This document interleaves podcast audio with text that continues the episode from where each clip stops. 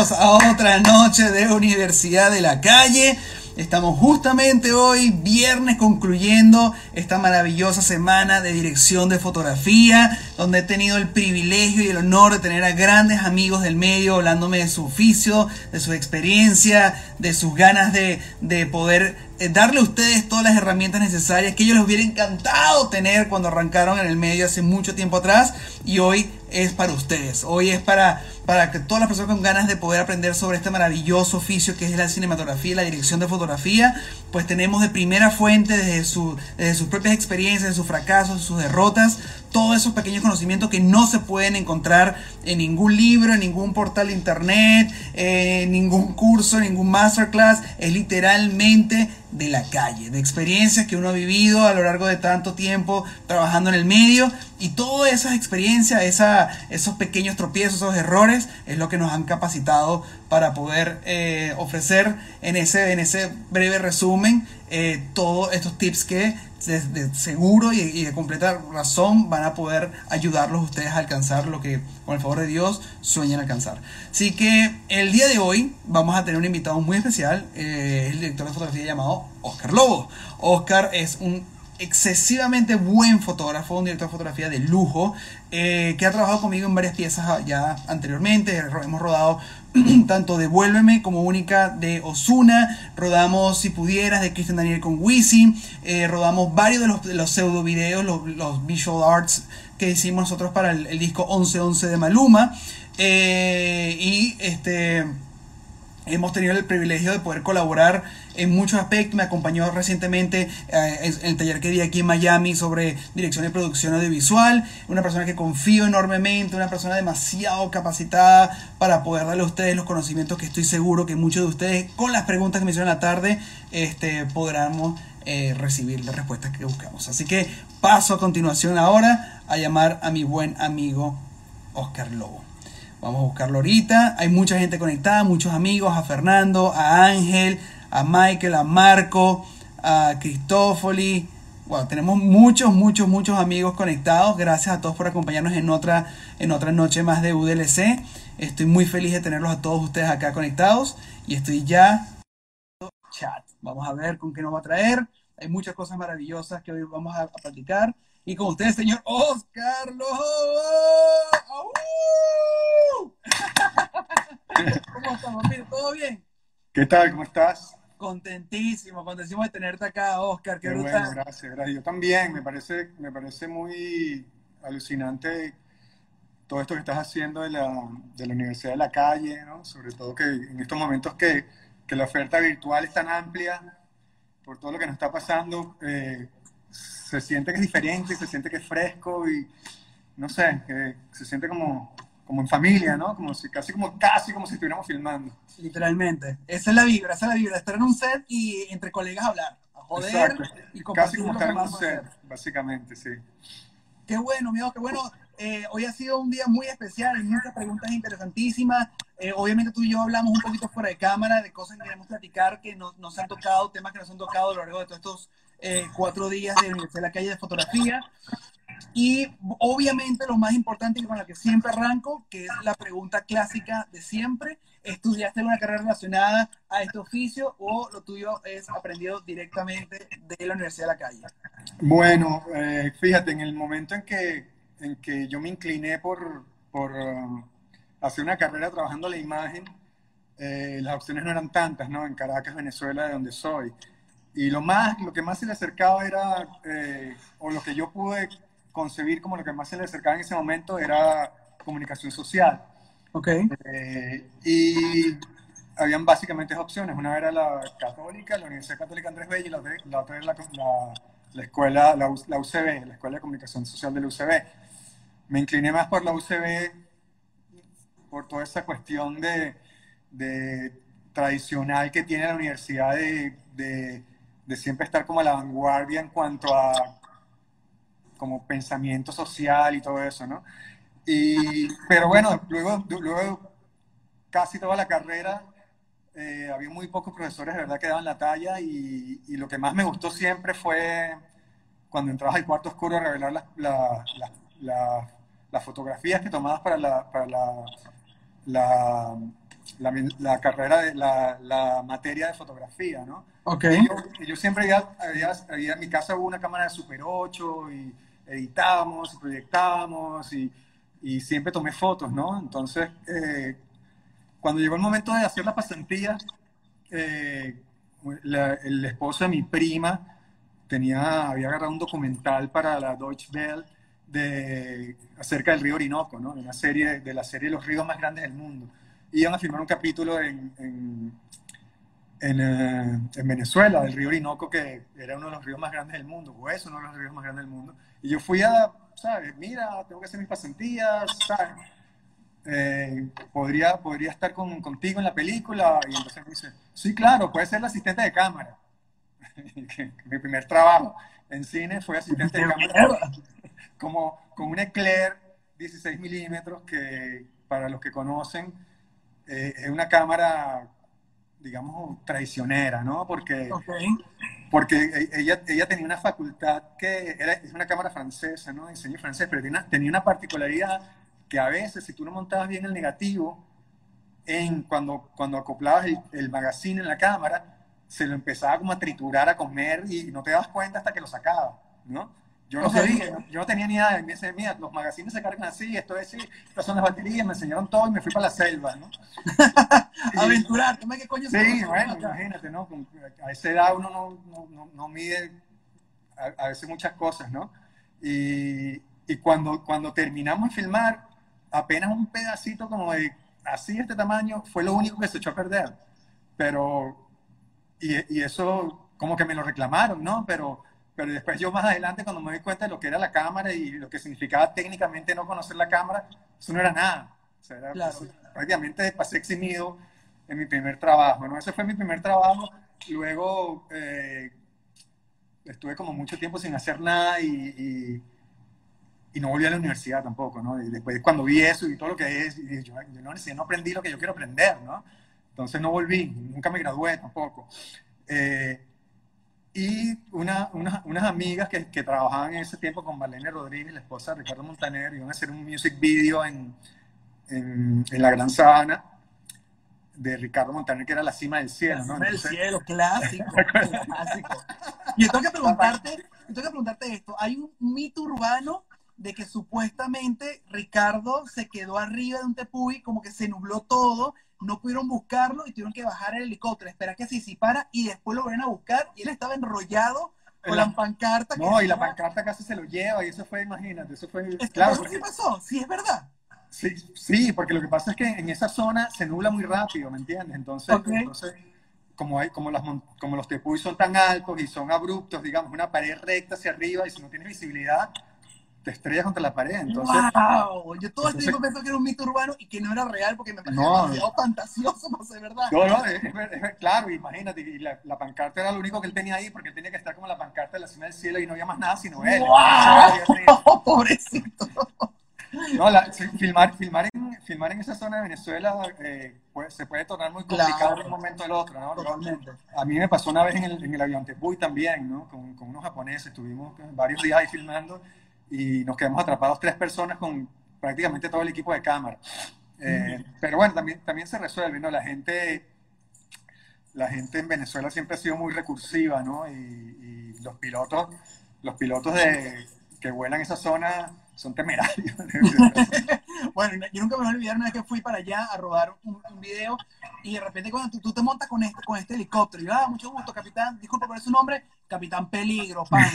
y yo, mierda, ¿por qué le dicen Capitán Peligro? Ya vas a ver. O sea, así empezamos la relación con el señor Capitán Peligro. Y No. eso era, verga, increíble. Todos, y las, las avionetas que, que prestan servicio al, al campamento Canaima también son, ¿no?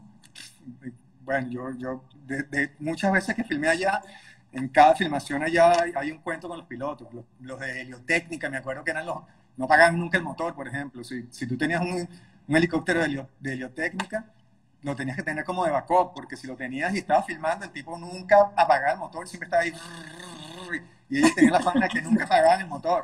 Entonces, no podía ser tu helicóptero principal, porque imagínate, tener ese monstruo ahí todo el día prendido, Claro. no, no tenías paz nunca, ¿no? Pero es una zona muy interesante, ¿no? Siempre, siempre los sitios donde filmas eh, presentan retos y, bueno, yo filmé mucho, muchísimo en, la selva venezolana, y que es la selva amazónica, y, eso es una escuela que después cuando filmas en cualquier lado, pues te parece, no, wow, no, claro, el carrito. Sí. Mira, una pregunta, ¿sabes que Eso es algo que yo no lo he hecho durante toda esta sesión de, de, de, de, de fotografía y me gustaría que tú lo dijeras con tus palabras pero siempre está ese, en, las personas que están arrancando este medio, siempre la pregunta que la gente dice, pero no entiendo cuando veo dirección de fotografía y de repente veo cinematografía. O sea, ¿cuál para ti es la diferencia entre dirección de fotografía y cinematografía? Para las personas que no conozcan ambos términos y lo que implican ambos términos. Pues yo creo que, más se refiere a, a, la parte del mundo donde estés trabajando, ¿no? Eh, y, en, el momento en que estés trabajando, digamos, cuando, cuando yo empecé como director de fotografía, lo de cinematografía en Venezuela casi no se usaba.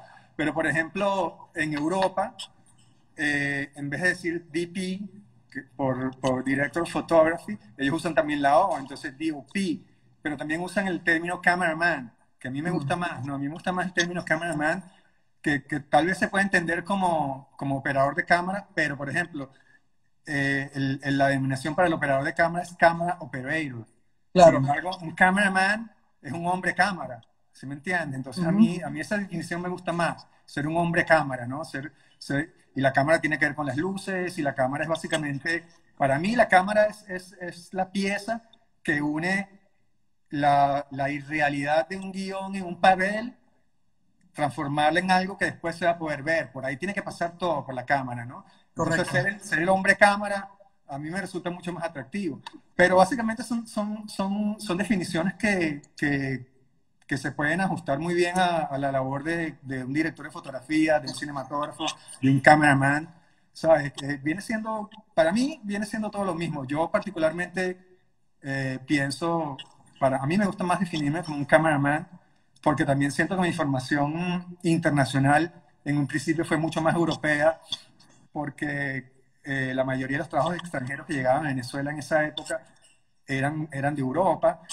Y digo, cuando yo me formé, cuando era asistente de cámara, que no, terminé, no terminamos la primera parte, pero básicamente después de, después de yo haber, eh, haber hecho la parte, de ese documental completo en la selva, que, que okay. 15 días y tardé dos meses, y cuando llegué no tenía novia, ni tenía nada, o sea, imagínate, tenía 15 días, me tardé dos meses sin comunicarme, sin nada.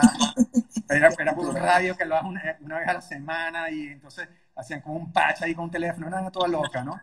Y, y después estuve en, en, ese, en ese video Montaner y estuve asistente de producción porque mi amiga me llamó porque yo estaba no, en la selva. No, fuiste suiza ahí. Sí, no, y, y, luego, y luego que, que, cuando fui a ese video de Montaner, conocí a la gente de Cinemateriales, que eran los que estaban proveyendo los equipos, ¿no? Entonces, yo, claro, yo había, yo había sido asistente de cámara y me gustaba lo de la cámara, pero estaba asistente de producción. Y había otra persona muy loca, que era Richard Urbina, en paz descanse, que había tenido, estaba en un momento bajo de, de, su carrera como, como grip, como maquinista, y, y, terminó como asistente de producción con, con, con la productora Montaner y todas esas mujeres que estaban ahí eh, que eran puras mujeres básicamente, ¿no?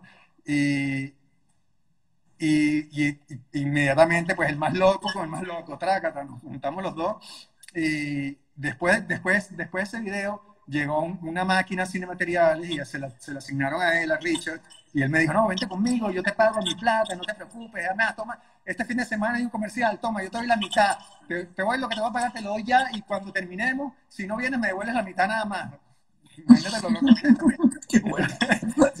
No, no, no, que por supuesto que no falté, ¿no? Entonces me empecé a salir con él y la gente de Cinemateriales como que me, me, me veían ahí todo el tiempo con él, esa, esa semana que duró, y venía otra cámara, venía una cámara nueva. En ese momento en Venezuela eh, se estilaba que, que, cada cámara tenía su asistente, ¿no? Ok. Entonces Vicente mi hijo, que estaba en ese momento encargado de la compañía, me preguntó que si, que si, así mismo, así mismo me dijo, ¿Tú le echas bola a ese asistente de cámara? Y yo lo dije, yo le echo bola a lo que sea. Venga, no jodas. Entonces, bueno, tú eres el, asistente de la próxima cámara que va a llegar y tal, ¿no? Y muchos asistentes de cámara muy reconocidos están pendientes de, de esa llegada a esa cámara porque les garantizaba trabajo extendido y tal, con una buena compañía. Pero, claro, todo esto para mí era ajeno. Yo no, yo no, yo no lo, percibí, lo empecé a percibir en el transcurso de que eso se materializaba. Y esa, eh, antes que llegara a la cámara, estuve, tuve entrenándome con el otro asistente de cámara que había conocido en, en el music video de Montaner, que era Alfredo Cova. Ok. Y, y era, bueno, eso se- tuve dos semanas con él y yo creo que en esa, en esa semana yo fui a mi casa dos veces, y no, no me bañaba, no dormía, o sea, ten- fui a buscar una ropa y la tenía en el cinematerial y me cambiaba y salíamos para, para la otra pauta, era una locura, o sea, fue El ritmo laboral, claro. muchísimo trabajo uno tras el otro, pam, pam, pam, y claro, llegabas a cada, a cada, a cada set de filmación y todo el mundo estaba fresco, pero tú venías de 3, 4, 5 días trabajando casi sin dormir, dormías una hora, media hora en, en la oficina y pum, y salías en la mañana otra vez, ¿no? Claro. Ese, fue mi, ese fue mi entrenamiento. Después cuando llegó otra cámara, eh, seguí y mi carrera sí, básicamente fue más que todo universidad de la calle, hasta cuando agarré cierto nivel que empecé a hacer cursos, ¿verdad? Eh, de una semana, de dos semanas, de 15 días, en los que, en los que yo había investigado y, y- y veía cuáles eran los, los que yo pensaba que me favorecían más, y me fui capacitando de lo que ya había aprendido que, digamos, busqué, busqué también cursos de mucho nivel, porque, Ok. porque lo que aprendes en un set de filmación, de verdad no lo aprendes en ningún lado. O sea, sí. Tú Sí. puedes aprender la teoría de, de- de cómo exponer, de cómo viaja la luz, de la temperatura de color, de, te meten todas las películas de todos los cineastas, de todos los países, de todos los tipos, pero cuando llegas a un set de filmación, te das cuenta que no sabes tanto, ¿no? Y que, hay- eh, que, hay- que tú ves por ahí que anda todo sucio porque fue el que tiró los cables, que armó los tripos, el que hizo no sé qué. Sabe mucho más de muchísimo más que tú, ¿no? Claro. Claro, y la persona, que- la persona que tú, que, que una de las personas que tú te vas a fijar para que te enseñe, ¿no? Cada, cuando tú ves a alguien en el set que se desenvuelva bien y que eh, tienes una edad avanzada, esa persona seguramente tiene algo que enseñarte, ¿no? Siempre, es correcto. Y entonces sí, eh, para contestar esa pregunta, mi, mi, mi, mi formación más que todo, principalmente fue en la Universidad de la Calle. Y, y, y ahora que me echaste todo este cuento, básicamente todas las etapas que tú tuviste que hacer para aprender y llegar, eh, básicamente con los conocimientos que tienes hoy día adquiridos, ¿qué consideras tú que debería hacer ahorita la nueva generación? ¿Sí debería hacer ese procedimiento de, como tú bien hiciste, meter, meterte directamente, qué sé yo, en campos como, por ejemplo, eh, eh, grip and lining, o meterte en cámara, o meterte en un rental y trabajar desde adentro del rental, eh, de montar y montar cámara? o si sientes que, como muchos hacen hoy día, que sencillamente se lanzan directamente a hacer dirección de fotografía. Pues mira, yo, yo siendo de la vieja escuela, yo, yo no soy muy, muy partidario de, de, de empezar de una vez director de fotografía, aunque es válido, ¿sabes? Eh, Claro, a- ahorita es mucho más fácil, ¿sabes? Claro. Anteri- anteriormente tú para, para entrar en un set de filmación, entrabas era de asistente de producción, o, o si eras amigo de- del dueño de la casa productora, tendrías tal vez oportunidad de tener un cargo más alto, pero, claro, pero ¿a quién le vas a confiar tú la responsabilidad del foco, por ejemplo, o de cargar un magazine cuando lo que tú estás filmando no lo vas a ver sino hasta el día siguiente como muy rápido, ¿sabes? Y que tú si ha- todo lo que hagas queda ahí latente en, en la película y no vas a saber si quedó bien o mal hasta el día siguiente, ¿no? totalmente. Entonces, claro, digamos que en ese sentido yo creo que, que las personas que, que, que empiezan a, a transitar los departamentos de, de, un- de- de la industria cinematográfica tienen la ventaja de tener un conocimiento mucho más amplio, ¿no? Eh, digamos, yo, yo pienso que ahorita filmar bonito es lo más fácil, ¿sabes? Es muy difícil que, que tú filmes ahorita y algo te quede feo, ¿no? Pero, pero, pero no es solo eso, ¿no? Es, es- es transmitir lo que quieres, lo que, lo que de verdad quieres comunicar. Ahí, ahí es donde está el, el oficio, ¿no? Porque yo estoy seguro que, que si una persona que no tiene experiencia agarra el crew que yo uso, por ejemplo, y, y hace una dirección de fotografía, mal no le va a quedar. Pero ahora, ¿dónde está el, el ingrediente adicional que, digamos, an- antes, antes uno era una persona que tal vez la parte técnica tenía mucho más peso que ahora. Ahora, ahora la- tu parte, digamos, artística es lo que de verdad te va a definir como director de fotografía. La, Claro. capacidad, la capacidad que tengas de, de filmar y que, y que eso que tú filmes, primero comunique la idea que se quiere comunicar, que, que es lo más importante.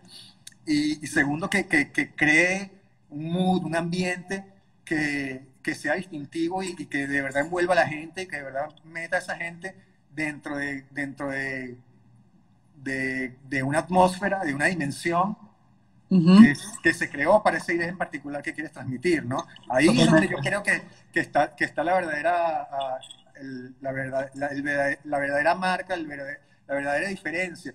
Entonces, para contestar tu pregunta, yo creo que lo mejor es aprovechar las oportunidades que se te presenten. Si, si a ti se te presenta la oportunidad de una manera, no trates de buscar otra porque te han dicho que es lo mejor. O sea, se te presentó una, ven, arranca por ahí y ve, a ver qué sale de ahí. Porque Totalmente. quién sabe si, si, si la próxima oportunidad que estás esperando, la adecuada, no llega nunca o llega una peor. O sea, agarra la que te, tengas y, y ya ahí adentro, que tengas más conocimiento de cómo funciona todo y qué es lo que está pasando, busca tu camino. Pero no esperar como el momento indicado o hacer la carrera como tiene que ser si, si, si te presentó ir a estudiar en una escuela en Polonia, por ejemplo, de dirección de fotografía, que son muy famosas, ¿qué? No, Ay, no, no, no claro, ¿qué te evita hacerlo? Claro, por, por, siempre va a sumar, repente, siempre. Porque de repente otra, una persona que, que, tú conoces ya empezó dirección de fotografía y ha hecho dos, tres, cuatro proyectos y tú todavía no has hecho nada, pero te vas a ir a estudiar tres años pero loco, lo que vas a ver en Polonia y la gente que vas a conocer y las vivencias que vas a tener es lo que te van a formar a ti como director de fotografía y no todo el mundo tiene, por ejemplo, por decir ese caso, la oportunidad de hacerlo, ¿entiendes? Pero si de repente te llaman y dicen, mira, que, que están necesitando un cámara PA para una película toda así grandísima, también eso es de considerar, ¿no? ¿Qué, qué hago? ¿Me voy a estudiar a la escuela a los años en Cuba o, o me voy a hacer una película de presupuesto millonario o, o, presupuesto medio o independiente, ¿sabes? ¿Qué tiene más valor, no? Eso es una cuestión de que yo creo que... De sopesar la balanza que te puede sumar más a lo que quieres realmente hacer a, a, a Claro, a ¿no? y tu intuición, ¿no? O sea, la intuición no la, es parte del proceso de, desde, desde el comienzo. O sea, tu, tu intuición, tu intuición te va a acompañar toda la carrera.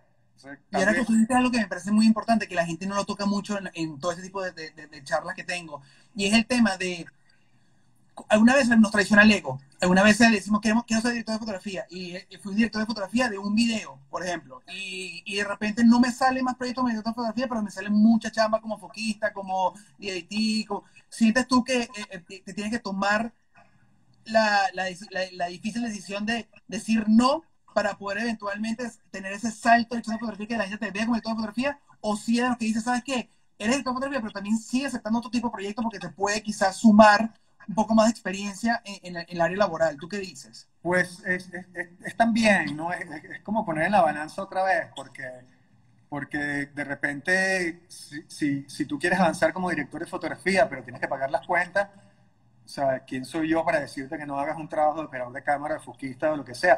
Uno, uno de mis grandes maestros, que fue Ricardo Yunis, en paz descanse, eh, eh, fue, Ricardo Yunis fue considerado eh, uno de los 50 eh, cinematógrafos más influyentes del siglo, del siglo, XX. Comparado con todos los del mundo, con sí. todo el siglo XX, él estuvo en, en, en, los primeros, en los 50 más influyentes. Y él, él hizo una carrera, él es, era chileno y, hizo su carrera en Argentina. Eh, no, mentira, empezó su carrera en Chile.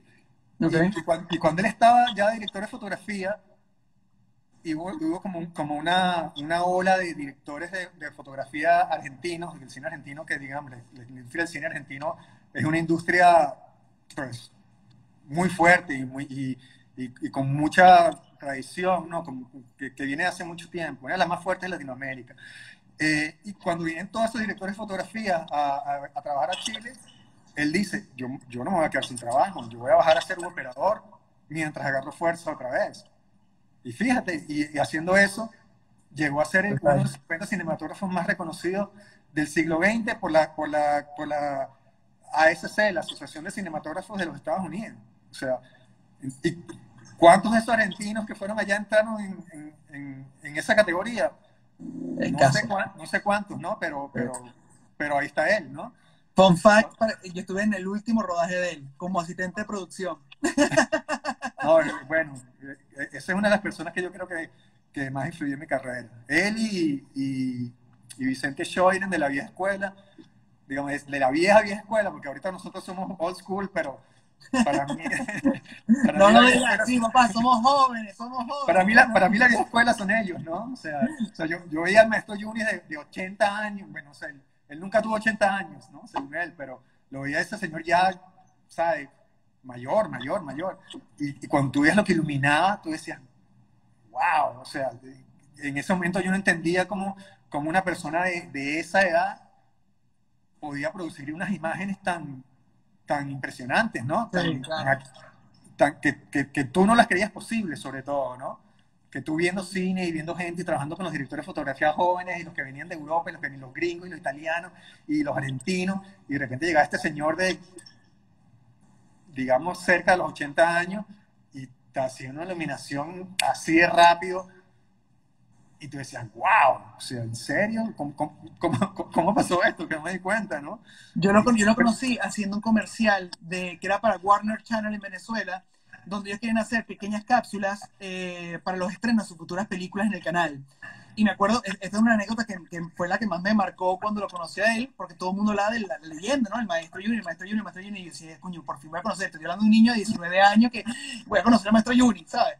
Y, y de repente llega al set, y claro, a él lo hicieron ver Blade, la película Blade con Wesley Snipes, lo hicieron ver Smallville, lo hicieron ver un poco de vainas para que pudiera recrear la imagen de esas películas y series en, lo, en, lo, en el formato del comercial.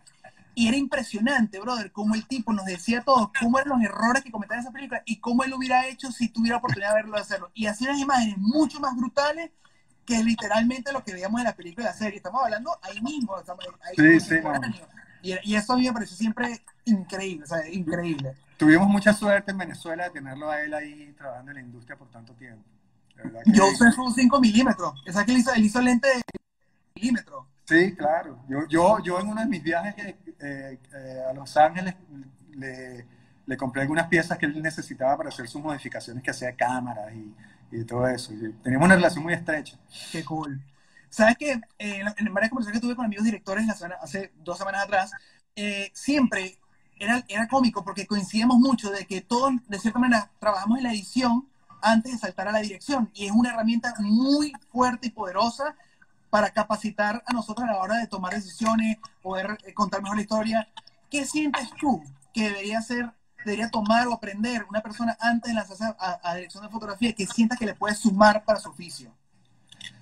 Uh, es mucho, es mucho. nunca, acabas de, nunca acabas de aprender, ¿sabes? Eh, pri- primero, yo, yo creo que, que lo- hay que entender eh, eh, la luz, ¿no? Es, es quizá lo principal, ¿no? Eh, cómo se comporta la luz. Y, y, no es tan complicado en realidad. La luz viaja en línea recta y, y, y con una ecuación matemática puedes, puedes describirla casi en su totalidad. Okay. Ahora, ahora una, vez, una vez sabiendo las, las digamos, las, las cualidades eh, físicas y químicas de la luz, es cómo hacerla trabajar a tu favor, ¿sí me entiendes? Entonces, yo creo que, que, que por una parte eso, por otra parte, me, a mí, yo, siempre, yo siempre pienso que lo más importante es el guion, lo más importante es la idea que se quiere transmitir. Esa es la base, porque, porque si no hubiera nada que contar, nosotros no tendríamos trabajo. Claro. En, en, la, en la, industria del cine. Estamos, tenemos trabajo porque hay una historia que contar. Entonces, digamos que todos los conocimientos que tú puedes tener y todas las ganas que tú puedes tener de, hacer algo diferente, todas las ganas que tú puedes tener de resaltar, de hacer una carrera, en realidad están eh, a merced de la idea. La idea es lo más importante. La idea, la historia que se quiere contar es lo más importante. Todo lo que tú hagas tiene que estar al servicio de contar esa idea. Porque la idea se tiene que entender al final. Si alguien después termina una película y dice, wow, qué fotografía tan bonita, y, y, nadie se enteró de lo que pasaba, para mí es un fracaso. Claro. O sea, yo, yo no quiero que mis cosas se vean wow, yo quiero que, que la historia se cuente como se tiene que contar de la mejor manera posible. Claro. La, ¿Entiendes? Y, y de, de, una manera en que la gente lo disfrute de verdad y se meta. A veces, a veces, a mí me pasa, claro, como, por ejemplo, a ti te debe pasar también, cuando, cuando, cuando tú eres director eres director de fotografía y ves una película, te empiezas a fijar en la, en, en la actuación o en la dirección claro. de fotografía, pero cuando se te olvida, es donde cuando, realmente se bien el trabajo. Cuando dejas de juzgar la dirección, tú en tu caso, por ejemplo, y cuando yo dejo de juzgar eh, la fotografía, y cuando los maquilladores dejan de jugar el maquillaje, ¿sabes? Cuando los actores dejan de jugar la actuación y se meten en la historia, ahí, ahí estás, estás consciente de que, de que todo el mundo hizo un buen trabajo. Correcto. Y, y el trabajo tuyo, el trabajo mío, no se va, no se va, no, no, no va, no, no va, no va a, a, a, tener éxito si las otras personas en los departamentos no colaboran en la medida que tienen que colaborar. Es un trabajo en equipo. ¿Entiendes? Si tú haces una excelente dirección, pero el maquillaje no sirve, el vestuario tampoco, y la fotografía es una porquería, tu trabajo se va a ver disminuido, ¿no? Y la idea es, es, es, que podamos trabajar en equipo, todos conectados, todos haciendo el aporte que les corresponde, para que al final lo que hagamos sea una pieza sólida, completa, que todo el mundo la pueda disfrutar y, la gente salga satisfecha después de ver las, las, imágenes y la historia que les han contado. Y tú sientes que eso lo hace una parte un poco más vamos a decirlo, más, más humana y más, y más artística, ¿no? Es poéticamente correcto decir que uno tiene que saber contar historia y saber apreciar y valorar y darle respeto a la historia para poder ser un buen cinematógrafo, pero algo como un recurso, por ejemplo, venir de ser técnico, luego gaffer y luego dirección de fotografía, siente que es requiere, se requiere realmente saber eh, trabajar como gaffer o trabajar en cámara antes de saltar a hacer fotografía? ¿Siente que es una herramienta necesaria e importante para hacer un mejor trabajo? Es importante, sí, muy importante. Necesaria depende de a qué tipo de proyecto te refieras, ¿no? También, y porque pues uno ve cosas en, en, las pantallas del mundo, de computadora, en tu teléfono, en el cine, en, en el televisor, que, que tú dices, por favor, ¿qué es eso? ¿no? O sea, pero para ahí están, ¿no? Y, tienen público y hay gente que trabaja. Ahora, para, para, para, digamos, la gente que nos está escuchando ahora, que, que de verdad quieren hacer una carrera y que de verdad tienen pasión por lo, por lo que van a hacer y por lo que están haciendo, yo creo que es muy importante eh, entender la técnica, ¿me entiendes? Porque la, la, técnica no puede estar por arriba del, de la condición artística, yo no creo. ¿no? Digo, yo no, yo antes de seguir quiero aclarar que que yo no pienso que tenga la razón, ¿no? En todo. es, mi punto de vista y lo ofrezco con, con, toda humildad para que la gente lo tome como una referencia. Totalmente. Pero, pero yo, no, yo, no, yo, no, estoy jugando a tener la razón. Eh, pero claro, si, si, tú tienes conocimiento técnico, puedes, puedes exponenciar tus capacidades artísticas, ¿sí me entiendes? Porque, porque encuentras maneras de poder expresarte.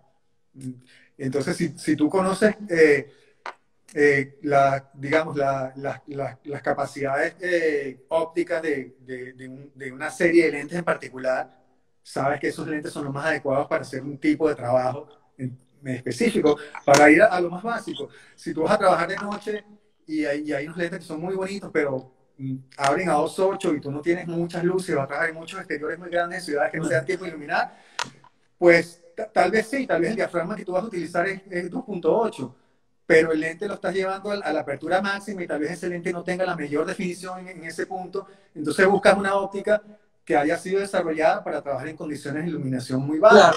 Entonces ahí tendrás tal vez dos, dos stops de diafragma más abajo, digamos. Si es 2.8, tendrías 2, tendrías 1.3, que tal vez tampoco quieres trabajar en 1.3 porque porque la, la, profundidad de campo va a ser muy poca, pero el hecho de trabajar en 2.8 para una óptica que estuvo diseñada para trabajar en, en, condiciones de iluminación baja, te va a dar un mejor rendimiento que una óptica que está diseñada para trabajar a 5.6, ¿sí me entiendes? Y eso lo da evidentemente el kilometraje, investigar, trabajar con los lentes, obviamente que eso, eso siempre va a aportar. Claro, investigar, ese es solo un ejemplo, ¿no? Pero como ese ejemplo hay miles y estaríamos aquí todo el tiempo hablando de eso. Correcto pero, pero ah, es un buen ejemplo de, de, lo, de, lo, de, lo, importante que es conocer la parte técnica, ¿sí me entiendes? Y, y, sabes que dijiste algo muy importante y es todas las personas que están queriendo arrancar a hacer edición de fotografía ahora, gente que está saliendo de la universidad, gente que se recién graduada, gente que está buscando esa, esa, esa vocación. Pero alguien preguntó una tarde una pregunta que me pareció muy interesante y que va, eh, no lo han hecho en toda la semana y es,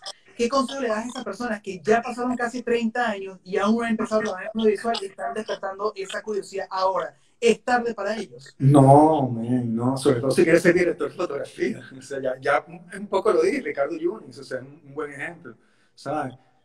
80 años y hace unas cosas alucinantes. Y tú, y tú ves, hay, hay, muchos directores de fotografía de, de, de, avanzada edad. Yo me acuerdo cuando conocí a Félix Monti, el chango, uh -huh. en Venezuela. Y, ¿sabes? Era un señor que el tipo andaba con su fotómetro, me acuerdo, un Pentax análogo, ¿sabes? Protegido del sol, con su sombrero, manga larga, lleno de protector solar, y el tipo no operaba la cámara, pero el tipo llevaba la batuta de lo que era la cinematografía, de lo que estábamos haciendo, y era un exquisito, y un señor que, ¿sabes? Que también, de, no, no, no, tanto como el Ricardo Yunis, obviamente, pero era, un, era una persona que cuando yo lo conocí pasaba los 50 años largamente. Y, claro. y hacía unas cosas con una calma además y con una paciencia, y todavía tenía tiempo para hablar contigo y para, para darte tips de, de, de, ¿sabes? De lo que estamos haciendo ahorita, pero en claro, claro.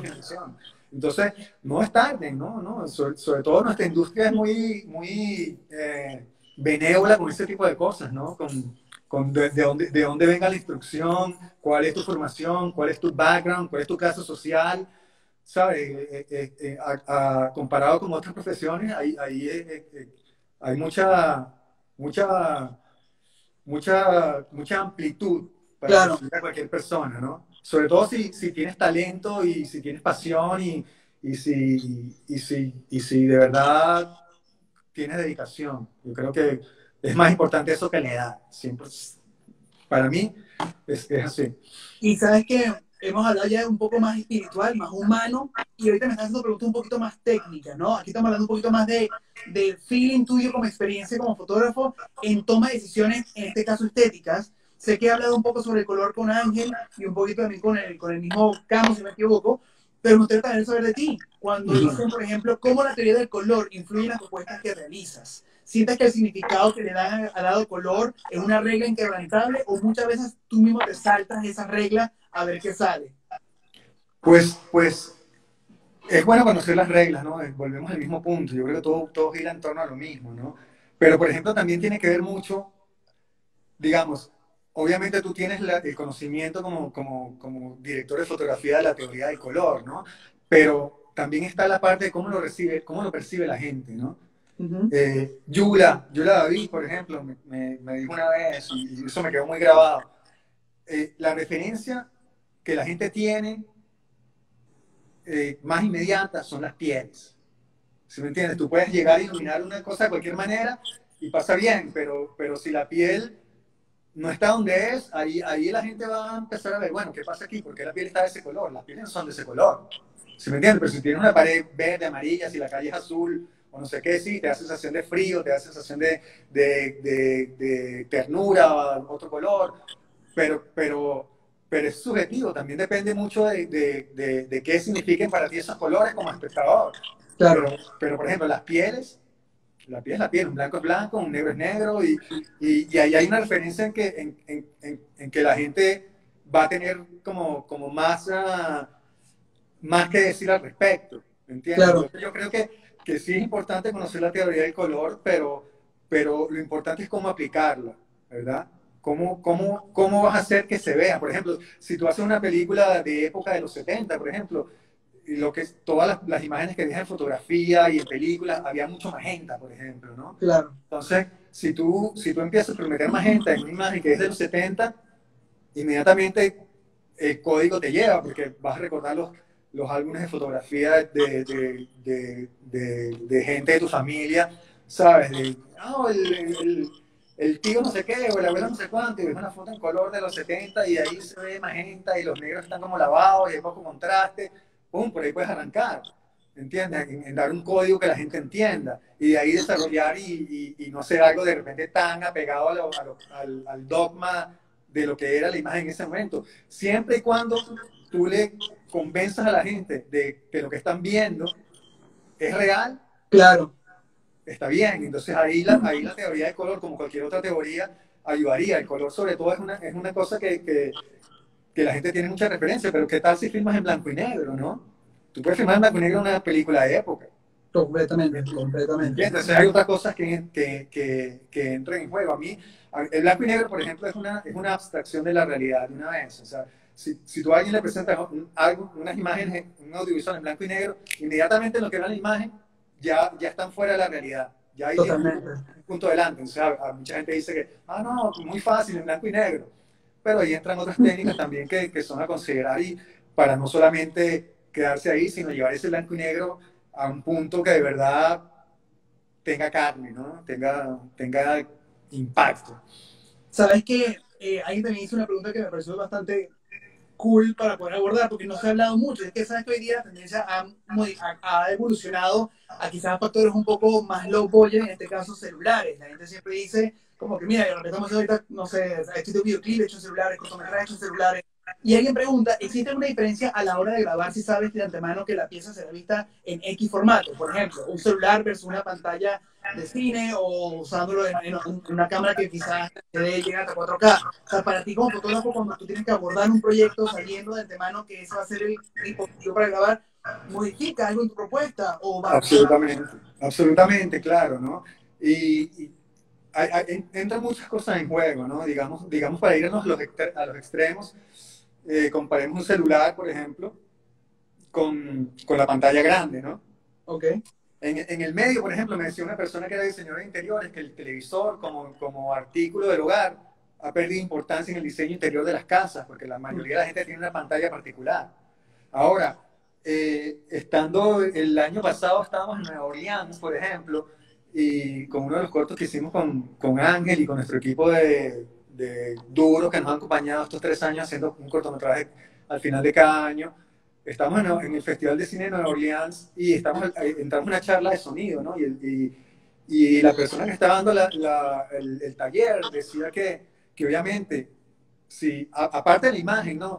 Si tú, si tú haces una mezcla de 7.1 Dolby para una sala de cine, eso no lo vas a apreciar en, un teléfono. Claro. Entonces, si tú vas, vas, a hacer un proyecto para, para un teléfono, eh, los planos abiertos, por ejemplo, pierden, pierden eh, eh, eh, interés dentro de la narrativa, porque un plano abierto en un teléfono no vas a apreciar nada, pero un plano abierto en una pantalla grande es, es algo que lo disfrutes y vas a ver cada, cada, detalle. El maquillaje, el vestuario, por ejemplo, si, si, si estás trabajando una persona que, que es desarreglada y, y, que no tiene plata y su ropa tiene que estar en un estado determinado, de repente en un teléfono puede pasar si, si, si, esa ropa no está bien tratada, no tiene una buena pátina, pero si tú ves ese mismo personaje en una pantalla grande y le haces un close-up... Ves todas las posturas del mundo, claro. Y, y, y, es un cuello que no está rullido, que no está gastado, que no está manchado, y dices, oye, ¿qué? Los movimientos de cámara también. O sea, tú, tú te metes un close-up en un teléfono de este tamaño, divino. En un televisor, divino. En una pantalla grande le metes un close-up aquí al, espectador y tienes que tener un propósito para hacer un close-up de ese tamaño. Claro. en la pantalla grande un close-up es, ¿qué? ¿Así? Es suficiente. Si es eh, eh, anamórfico, está mucho más que bien. Ahora, si quieres ya hacer algo mucho más íntimo, más, dramático, ¡tan! acá es... Pero claro, un close-up de este tamaño en un teléfono es una cosa y en una pantalla grande es otra. Los paneos, la, la la velocidad del paneo también, también. En una pantalla grande, si paneas muy rápido, vas a tener un efecto que no es agradable a la vista. En un teléfono no lo vas a notar. Y bueno, y, ahí puedes hacer el cálculo en todo el medio. Y lo otro sería la resolución también de lo que, de lo que vas a hacer, ¿no?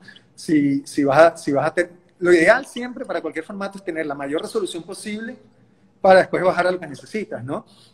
Eh, con, con, la velocidad que se trabaja ahora en, en, en music videos, en comerciales, en muchos tipos de proyectos, a veces no tienen la capacidad de trabajar la mayor resolución porque no, los tiempos de, de la postproducción no te dan. Entonces, entonces tienes, que, tienes que sacrificar un poco de resolución para ayudar al, al, flujo del, del, trabajo en la postproducción. Pero lo ideal siempre que pueda, siempre, es trabajar la mayor resolución posible. Si tienes la capacidad técnica y de presupuesto de hacerlo, ahí no hay ninguna duda. Brutal, brutal. Buena respuesta, gracias, mi lobo hay una pregunta que a mí me pareció que es, chévere y es válida porque obviamente se nota que una persona que quiere jugársela al momento de plantear esto y es, ¿existe alguna diferencia entre la luz del amanecer y el atardecer o ambas dan la misma terminación? ¿Y qué es mejor, pelear contra el amanecer o el atardecer cuando quieres buscar luz, Wisely? Mira, justamente tenemos luz, de atardecer o amanecer aquí ahorita. Pues, pues eh, en, en realidad digamos, en, en, una escena corta tal vez no te des cuenta, ¿no? Pero, pero, pero eh, depende también, por ejemplo, en la calidad de la luz puede ser muy difícil de, de, de, notar. Pero, por ejemplo, si estás filmando, si estás filmando en, un amanecer en una ciudad, por ejemplo, en el amanecer las luces, la mayoría de las luces están apagadas. ¿Verdad? Pero en el atardecer, en una ciudad, está lleno de gente, está lleno de carros, las, las luces de los apartamentos van a estar prendidas. Ahí hay una gran diferencia. Hay que tener qué, quizás, inclusive para los fondos. Claro, entonces, entonces habría una diferencia más que, más que en la luz, en, en, en, en, el ambiente en general, en las cosas que, que alcanzas a ver. Porque también, también está la posibilidad de hacer una noche americana, por ejemplo, ¿verdad? Pero, por ejemplo, en una noche americana tienes que cuidarte de no ver muchos cielos, de no ver mucho mar, porque, porque ahí tal vez se, se te ve el truco, como los, los, que, los que alcanzaron a ver la, la, serie El Zorro, por ejemplo. La serie El Zorro fue filmada en Disney, la, ajá. Fue filmada en blanco y negro y las noches funcionaban muy bien. Cuando la pasaron a color, las noches no, no, no, no, respondían tanto. ¿Entiendes? Entonces, digamos, yo, yo, creo que la calidad de la luz, digamos, que pasa en la mañana y en, la, y en, la, en el amanecer y en el atardecer, la luz viene eh, muy de lado, digamos, ¿no? Ok. Eh, pero, pero en realidad, si, si estás en un, en un, ambiente controlado, si es una playa, por ejemplo, que lo que vas a ver es ambiente, atrás nada más y no, ¿sabes? Tal vez no haya mucha diferencia. Ahora, la diferencia principal sería que en el amanecer cada vez vas a tener más luz y en el atardecer cada vez vas a tener menos luz. Claro. Menos luz. Entonces se habla del Magic Hour, que es una de lo más estresante que te pueda tocar como fotógrafo. Horrible. pero, pero, cuando la logras... Una pelea que nunca ganas. no, eh, cuando la logras es, es, sublime. O sea, trabajar en, trabajar en Magic Hour, wow, ¿no? Es una adrenalina y un rush. Sí, sí, es, wow, pero cuando lo logras y lo ves por la cama y está todo el mundo esperando y todo el mundo esperando y todo el mundo esperando y todo el mundo, hasta que es el momento adecuado y ra, ra, ra, ra, y en esos 10 minutos filmas todo y termina y wow. Oh. Ganarse la Copa del Mundo, no Y, y, y, claro, y después entonces cae la noche y la sensación ya entonces cambia porque ya vienes de todo el día y cambia la noche. Sin embargo, cuando lo haces al amanecer, después viene el día, ¿no? Entonces quedas, quedas en otro estado eh, emocional, digámoslo de esa manera. Okay. Pero, pero yo creo que las diferencias principales vendrían por ahí, por lo que hemos comentado. Aquí pregunto también, ¿qué consejo le das a esos jóvenes que tienen una cámara en su casa y se encuentran quizás un poco desmotivados por todo lo que es el encierro la cuarentona? Pues mira, yo creo que primero que estar desmotivado no es, no es gran cosa en estos momentos, ¿no? Y, y yo, yo creo que el, el, el, mejor consejo que yo les podría dar sería que cuando, cuando se sientan eh, con ganas, aprovechen. Claro. Cuando tengas, tengas ganas y sientas que se venga la, te venga la musa, como llaman, musa en cuarentena es todavía una musa más preciada. Dale, y, y agarra ese momento que tienes, que te sientes bien y haz todo lo que puedas, ¿entiendes? Todo lo que puedas porque nada te garantiza cuánto va a durar ese momento. Entonces tienes que aprovechar. Y si dura dos, tres, cuatro días, una semana, un mes, todo el mes lo aprovechas, pero de repente te dura dos días nada más. Claro. ¿entiendes? Ahora, si tú aprovechas esos días, lo más probable es que tengas mucho más chance más oportunidad de, sentirse, de, de, sentirte bien más veces, ¿sí me entiendes? Entonces, todo lo que te alimente a ti, porque yo creo que la creatividad es la verdadera panacea, es lo que te va a curar de todo. Claro. Te va a curar de mal de amores, de, de dolores de corazón, estreñimiento, inflamación de la garganta, hasta el coronavirus. Yo creo que la, la, creatividad te lo puede curar, ¿entiendes? Porque, porque la mente tiene un poder muy grande y el sentirte bien te hace Totalmente. invencible. Totalmente. Entonces, en los momentos que te sientas bien, no pienses cómo hago cuando estoy deprimido, no, piensa cómo voy a hacer cuando tenga ganas, más bien. Es tal vez el consejo que yo les daría. Brutal. ¿Cuál es la complejidad para ti de fingir espacios? Por ejemplo, falsear un interior. O sea, ¿cuál es la complejidad para los DPs en ese, en ese aspecto?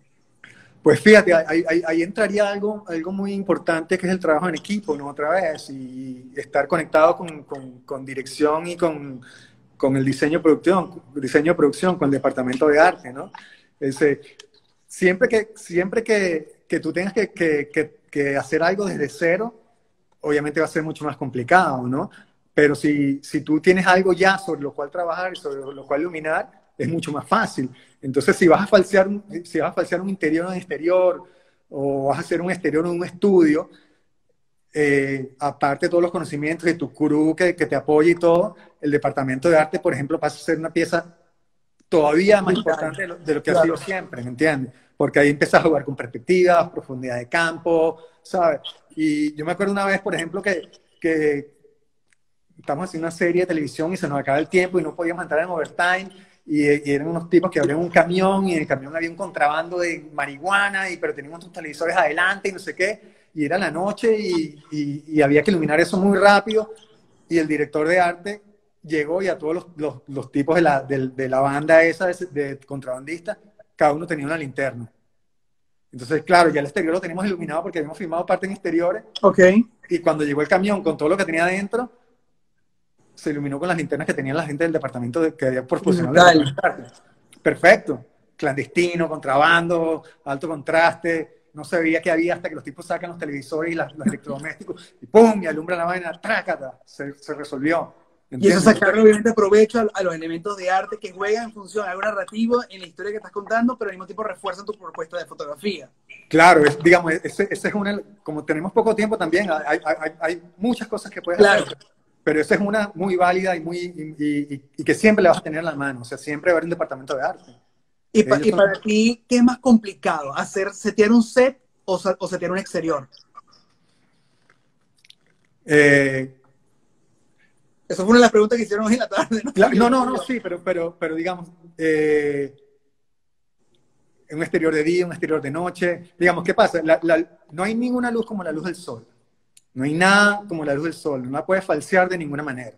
¿Entiendes? Y, cuando, y cuando tú decides filmar en, en, una locación a la hora determinada y tienes el tiempo a tu favor y la luz está cayendo como es, necesitas hacer muy poco. Claro. ¿Entiendes?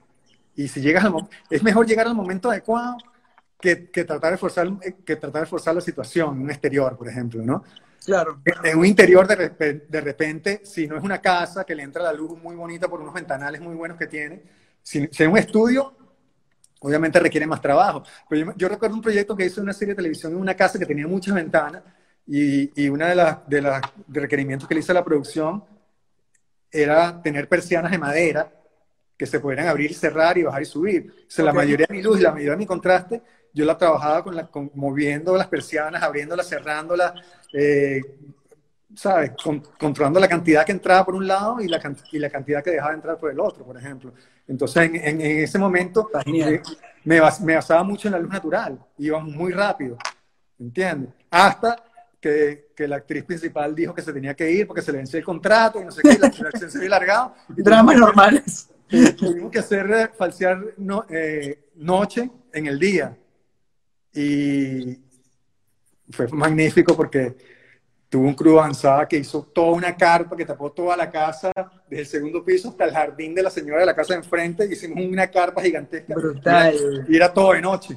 Entonces ahí, ahí estamos en un interior, pero estábamos controlando la luz del exterior completamente. Y podías caminar por dentro, o sea, podías caminar completamente y, el jardín era una carpa como de circo. ¿entiendes? Y podías entrar por un lado y salir por el otro, era magnífico.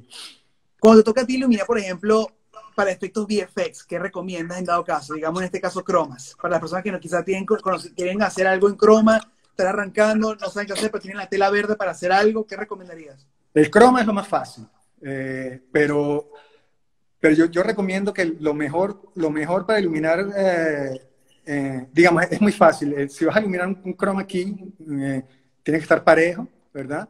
la persona tiene que estar separada a cierta distancia y hay, unas, unas, reglas que es mejor no romper. Ahora, a partir de allí es muy importante estar en estrecha comunicación con, con el departamento de postproducción, porque, porque hay, hay muchas cosas que, que ellos van pueden resolver o, o tienen una idea de cómo van a trabajar la imagen después que tú tienes que estar sincronizado con ellos. O sea, tú no puedes filmar algo de efectos especiales sin estar en estrecha comunicación con el departamento de postproducción. Okay. Yo creo que para hacer la respuesta corta y concisa es eso, porque iluminar, iluminar un, un, chroma key, eso, o sea, que esté todo parejo, separas al tipo que no le invade el verde y ya, y cuando invade, bueno, mira, hablas con la postproducción, aquí va a haber una invasión de verde, ta, ta, ta, no sé qué, eh, vas a tener que sacarlo tú porque no puedes meter nada por ningún otro lado. Ok, ¿no? Claro. Entonces, sabes dónde pones eh, la carga de, de, los procesadores las máquinas, ¿sí me entiendes? Sabes, en, qué momento las máquinas van a estar forzadas, en qué momento no, cuánto afecta eso el tiempo. Entonces es una, es una comunicación muy estrecha con ellos, principalmente. Ahí es, lo principal, yo creo, que, que tienes que tomar en cuenta. Y ahora ya, ya nos quedan dos minutos. Ay, ay, ay. Te pasó demasiado volando, es increíble. Oh. Pero gracias, en serio, Lobito, por todo lo que has dicho, ha sido maravilloso. Yo siempre pregunto a las personas que me den tres características importantes que siente que debe tener cualquier persona que dirección de fotografía. Arranco con esa pregunta y después terminamos con las tres cosas que tú le recomiendas a todos que no hagan cuando empiezan a hacer director de fotografía. Wow, eh, eh, no, yo, yo, creo que, que, que, si podemos hacer un resumen de la conversación que hemos tenido, eh, estarían incluidas esos, esos, esos, esos puntos que, quieres tratar ahora, ¿no? O sea, yo pienso que tal vez no como hacer un 2-3, ¿no? Sino yo, yo creo que tienes que tener confianza en ti mismo, ¿verdad?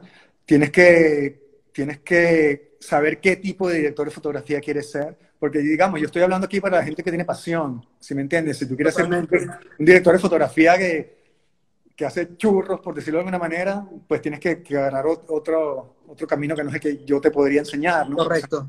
ese no es mi estilo. Pero, pero tener pasión, tener dedicación y, y, no dejar nunca de, de, de, de ampliar tus conocimientos. Lo que no deberías hacer es, eh, es ir, en contra de, ir en contra de tus valores, ¿verdad? Como persona. Porque básicamente un director de fotografía es, es, es un alter ego de uno que, que tiene que ver con, con, lo que tú eres y con lo que has aprendido, con lo que has vivido, cómo te comportas y cómo ves el mundo, en realidad. totalmente. básicamente todos tenemos el mismo conocimiento técnico, algunos un poco más, otros un poco menos, otros se especializaron en, alguna parte en particular, pero básicamente, ¿sabes? La luz se viaja en línea recta, la óptica se comporta de una manera, los sensores registran así, pero, pero el swing que tú le des va a depender en realidad de, de, del tipo de persona que tú eres, de las experiencias que hayas tenido. Entonces, no, no, no puedes dejar de, no puedes pretender que, que, que digo, otra vez compensando como un consejo y como mi punto de vista sin pretender tener la razón. O sea, tienes que estar consciente que, que, que, que tu trabajo como director de fotografía está estrechamente ligado al tipo de ser que eres y a cómo ves el mundo. Buena eso.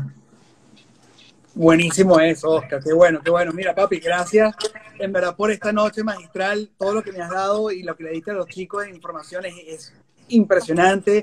Gracias por tomarte la molestia de hablar desde un punto de vista más personal y menos, y menos riguroso, cuadrado, sino más, más desde un aspecto más humano. Y eso, eso es lo que estamos buscando aquí en la Universidad de la Calle. Es tratar de inspirar a través de los ejemplos, a través de la experiencia, a través de las derrotas, sin tener miedo de lo que uno ha podido hacer para llegar a donde ha llegado.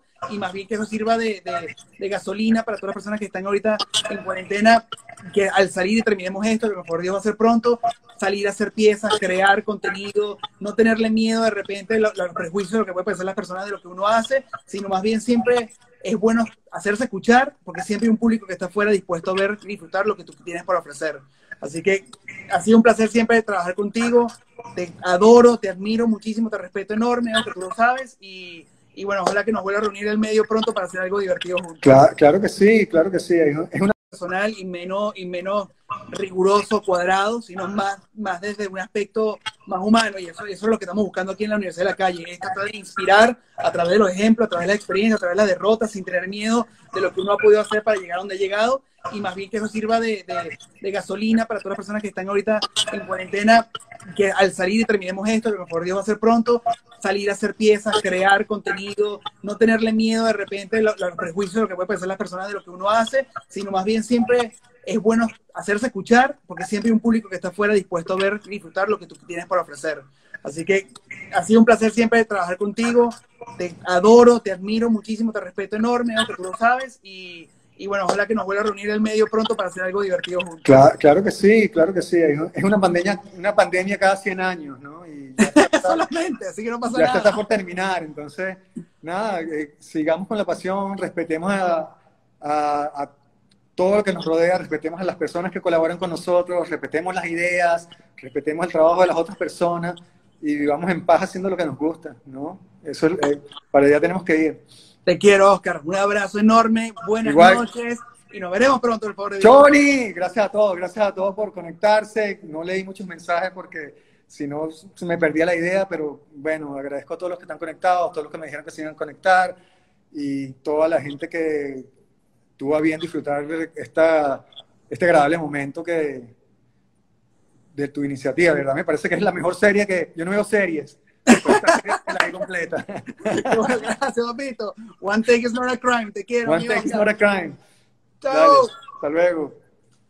Bueno, chicos. fue mi amigo Oscar Lobo, eh, gran cinematógrafo que nos compartió con toda su experiencia toda esta noche. Gracias a todas las personas que se reunieron, gracias a todos los amigos que están comentando cosas increíbles, desde, los jodedores de siempre hasta la gente interesada por aprender. Gracias por compartir con nosotros este espacio, gracias por acompañarnos en otra, otra noche más. Eh, y esta semana hemos concluido con la parte de dirección de fotografía.